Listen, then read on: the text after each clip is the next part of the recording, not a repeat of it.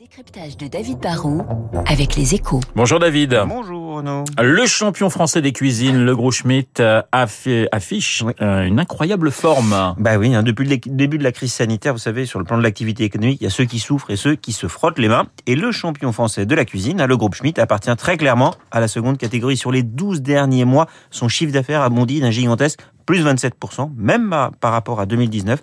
L'activité est en hausse de 18%. Tout n'est pourtant pas simple. hein. Il y a des pénuries sur certains composants, ce qui peut provoquer des retards de livraison de produits électroménagers en particulier. Puis il y a l'inflation hein, sur les matières premières, comme le bois. Mais le cuisiniste arrive à s'adapter. Les livraisons sont passées de 6 à 10 semaines. Les prix augmentent un peu, mais la demande est si forte que le groupe peut miser sur un doublement de son chiffre d'affaires en moins de 10 ans.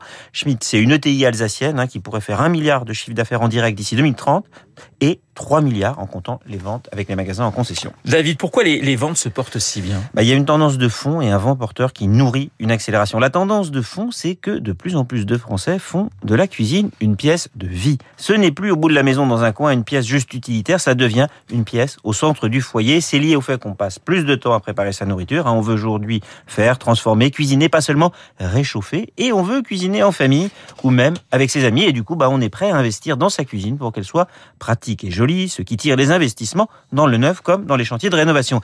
Et c'est encore plus vrai depuis le Covid, car vous avez remarqué qu'on a aussi passé de plus en plus de temps à la maison. Et avec le télétravail qui va se développer, bah, on va continuer à manger plus souvent chez soi. Le marché va donc être durablement porteur. Et pourquoi le groupe Schmitt en profite plus que, que d'autres? Bah déjà, c'est un vrai métier de service. hein. Il faut être local et réactif. On peut pas tout faire depuis la Chine en essayant d'être moins cher. hein. Ce qui compte, c'est la proximité et la capacité à s'adapter.